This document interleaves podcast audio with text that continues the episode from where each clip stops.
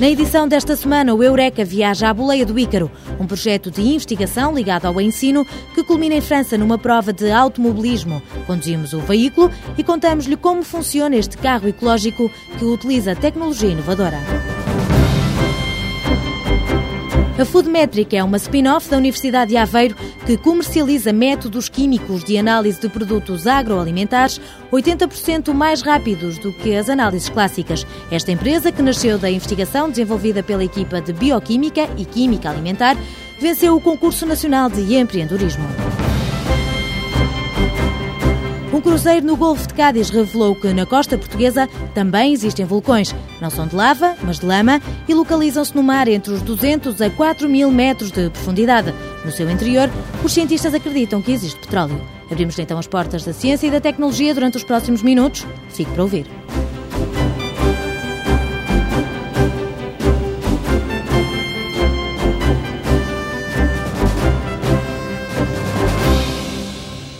Engane-se quem pensa que a competição automóvel não pode transformar-se numa verdadeira sala de aula. Pessoas de formações diferentes, alunos de vários cursos, deram as mãos num projeto de investigação ligado ao ensino.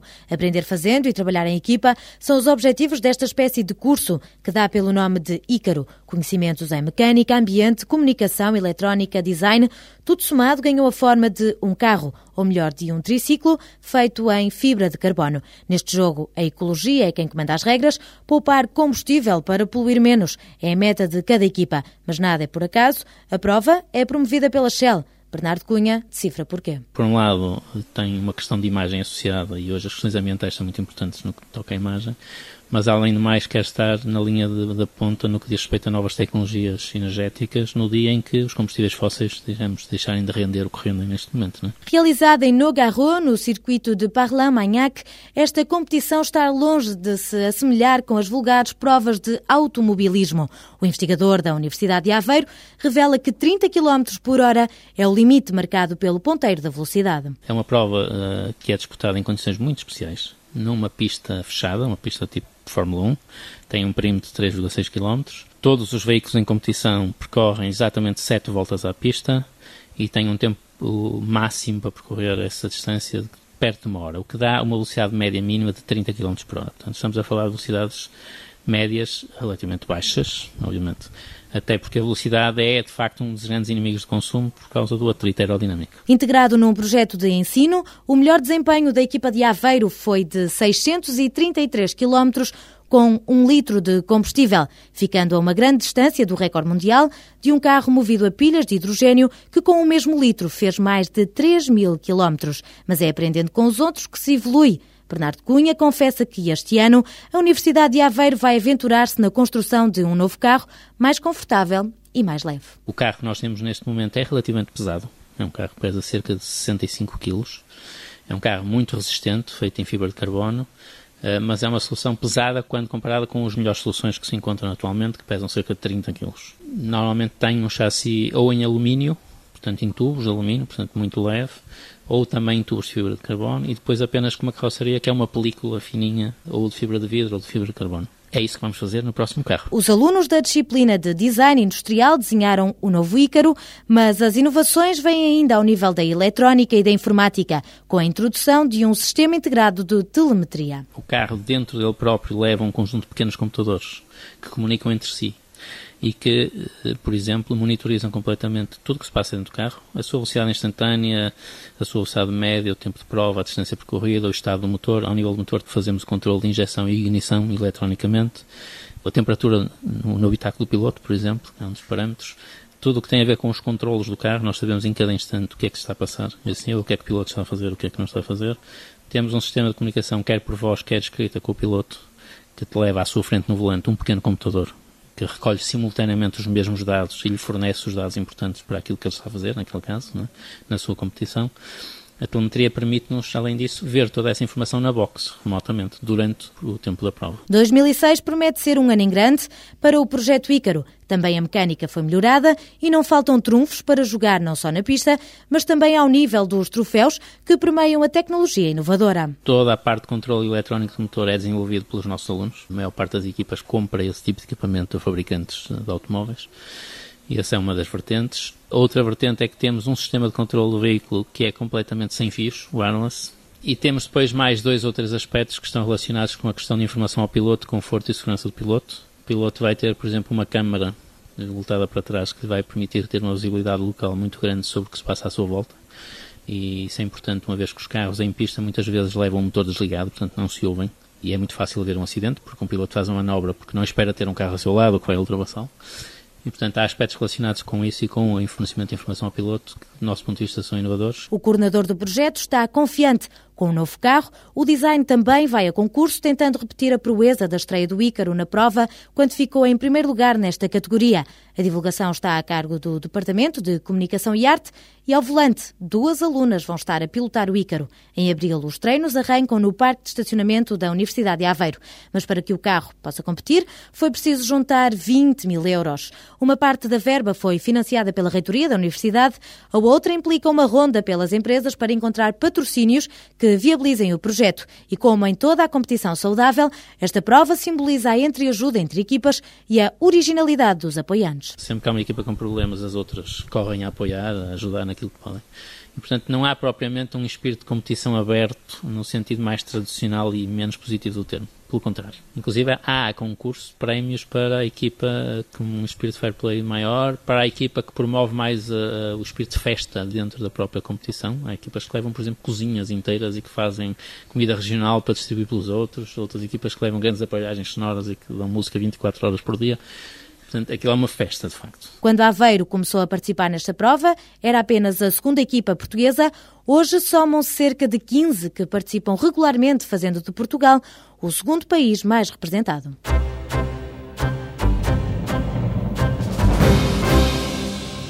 já é uma tendência bem vincada. Muitos cientistas, ao aperceberem-se das potencialidades da investigação que desenvolvem nos laboratórios, começam a ganhar espírito comercial.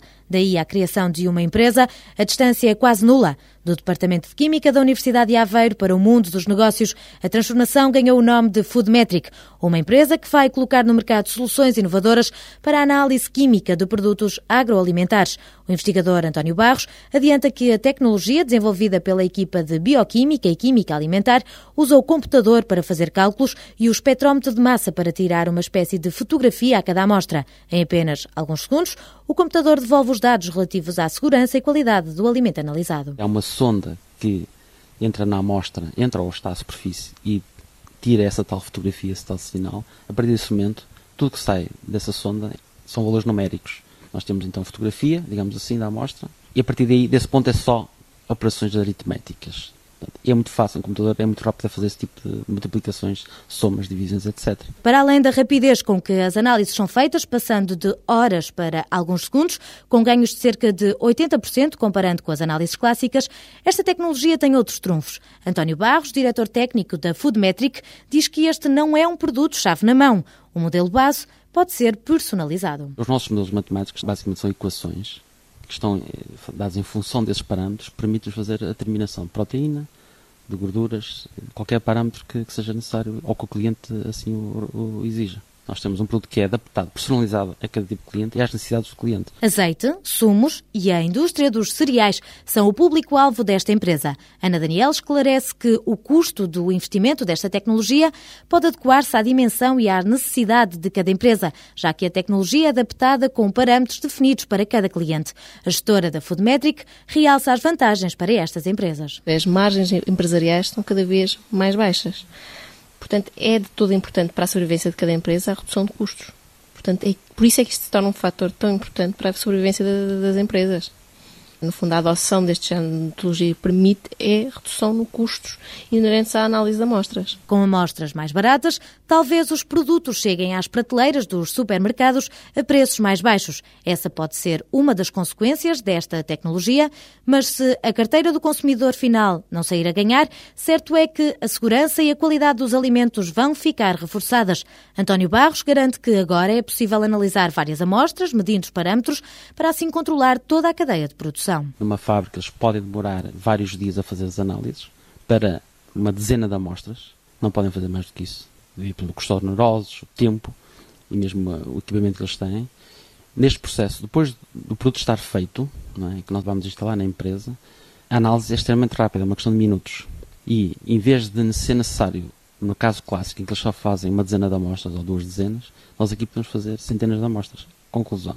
Num processo em linha, nós podemos estar a controlar todo o processo que está a decorrer. Para as indústrias agroalimentares, a Foodmetric disponibiliza produtos e serviços. Temos, por um lado, empresas que têm um laboratório já montado e que têm um laboratório a funcionar e que têm os equipamentos. E nesse caso, o que nós oferecemos é um programa, um software que se instala num computador, que se liga a um equipamento e que faz esse tipo de análises. Por outro lado, temos uma empresa que não tem equipamento, equipamentos de análise, ou que não tem um laboratório, ou a empresa pode ter um laboratório, mas não tem o equipamento adequado e contrata-nos esses serviços. Ou seja, nós fazemos a, esse tipo de análises na nossa empresa e depois enviaremos os resultados. Já com as portas abertas e a funcionar na incubadora de empresas da Universidade de Aveiro, esta spin-off vai arrancar com o processo de certificação e fazer uma ronda pelas indústrias divulgando os protótipos que mostram a rapidez e a robustez do método. A gestora Ana Daniel traça as três metas que estão no horizonte desta empresa. Uma primeira fase de implementação do próprio projeto, operacionalização, entrada no mercado uma fase posterior em que, eh, no fundo, queremos ter, alcançar uma posição de relevo ao nível nacional. Estamos aqui a falar num período que vai até 3, 4 anos e numa fase posterior, uma fase de expansão e internacionalização. Em maio, a Foodmetric muda-se para Mira, com direito a alojamento grátis por ter ganho o primeiro prémio do concurso promovido pela Associação de Incubadoras Beira Atlântico Park. Em matéria de vitórias, há que somar ainda um segundo lugar no Concurso Nacional de Empreendedorismo, que rendeu 25 mil euros, uma verba que vai ser investida na aquisição de equipamento de análise. Depois da indústria agroalimentar, no futuro a ambição passa pela indústria farmacêutica e petroquímica